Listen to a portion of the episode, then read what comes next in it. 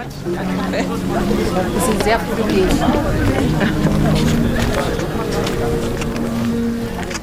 Manav Malboni, Monument. Temporäre Skulptur auf dem Neumarkt. 8. Februar bis 3. April 2017.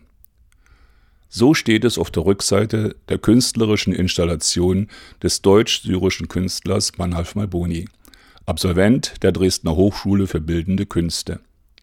Ein Zeichen für Frieden, Freiheit und Menschlichkeit soll es sein, dieses Monument. Das Motiv der aufgerichteten Busse greife ein Bild aus Aleppo auf, das bereits im März 2015 durch die Medien gegangen sei, kann man lesen. Und dass die drei aufgerichteten Buswracks notdürftig mit Drahtseilen zwischen Häusern verspannt eine von unzähligen Straßensperren waren, errichtet zum Schutz der Zivilbevölkerung während der Kriegshandlungen.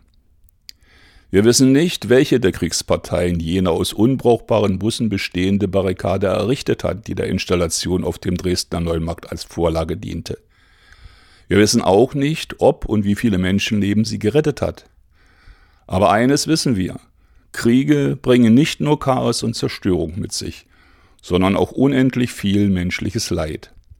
Und jeder Kriegstote ist genau ein Toter zu viel.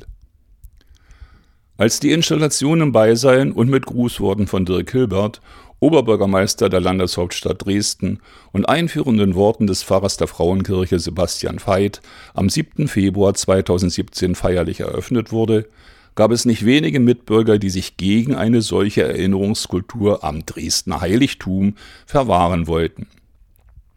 Mehr oder weniger lautstark, mehr oder weniger wählerisch im Vokabular, mehr Schmährufe pöbelnd als sachlich nüchtern diskutierend, mussten sie an dieser Stelle ihrem Unmut, ihrem Groll Luft machen.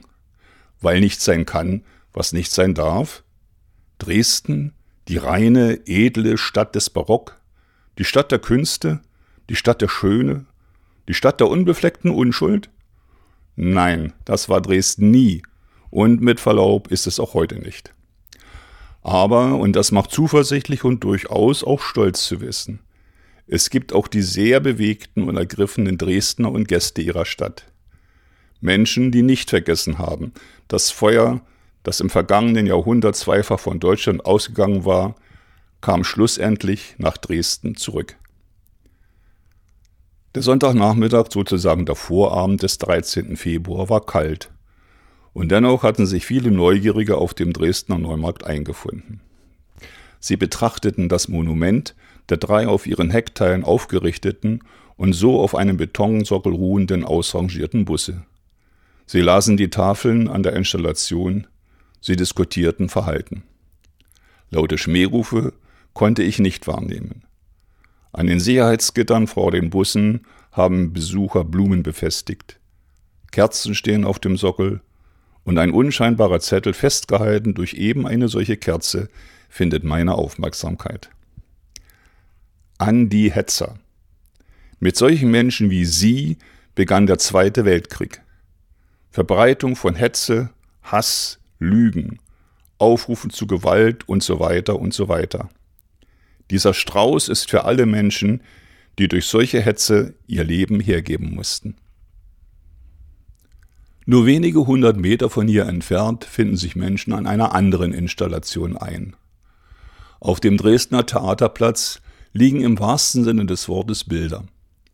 Lampedusa 361 heißt diese Sammlung von Fotografien. Ergreifenden Bildern, obwohl nur Friedhöfe abgelichtet sind. Auch hier eine erklärende Tafel.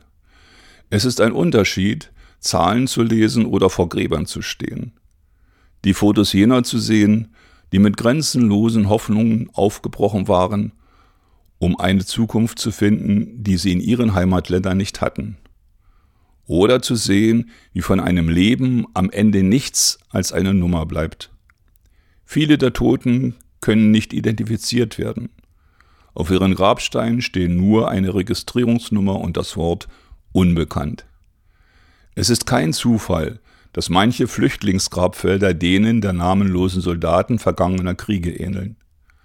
Eine lange Reihe gleicher Steine, gleicher Grabplatten, gleicher Inschriften. Es sind die Kriegsgräber unserer Zeit. Die kleine Ausstellung ist durch einen Metallzaun geschützt, der für Zugänge ins Innere an einigen Stellen geöffnet ist. Papa, gehen wir da rein? fragt ein kleines Kind seinen Vater. Nee, wir gehen da nicht rein, seine Antwort. Schade, denke ich. Da hat er aber eine große Chance verpasst.